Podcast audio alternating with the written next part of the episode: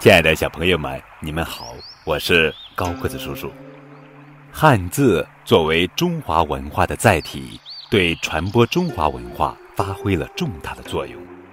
今天的节目是由高叔讲故事团队精心为孩子们录制，精选三十六个与汉字相关的故事，便于孩子了解与汉字相关的历史文化知识，帮助孩子更好地理解汉字。轻松学好汉字。第二十四个故事：父夸父追日。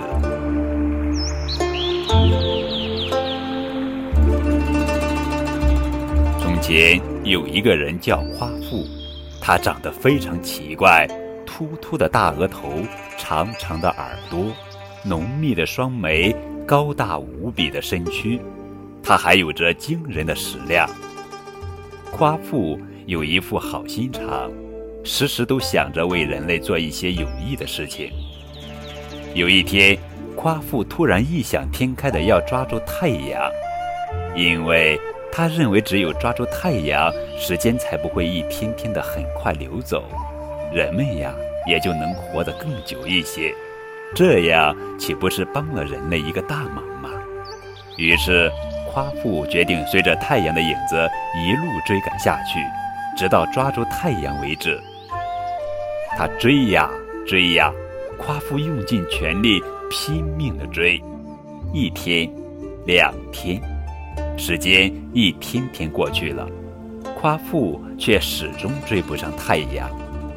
这时候的夸父又累又渴，一下子把黄河的水都喝光了。后来。他又把渭河的水喝光了，可是不管夸父喝下多少水，都没有办法止渴。这时他抬头一望，突然看见远处有一片大泽，眼前出现这么一片美丽的大泽，夸父实在太高兴了，便拼命地往大泽跑去。不料路是那么崎岖不平，夸父的行进相当困难。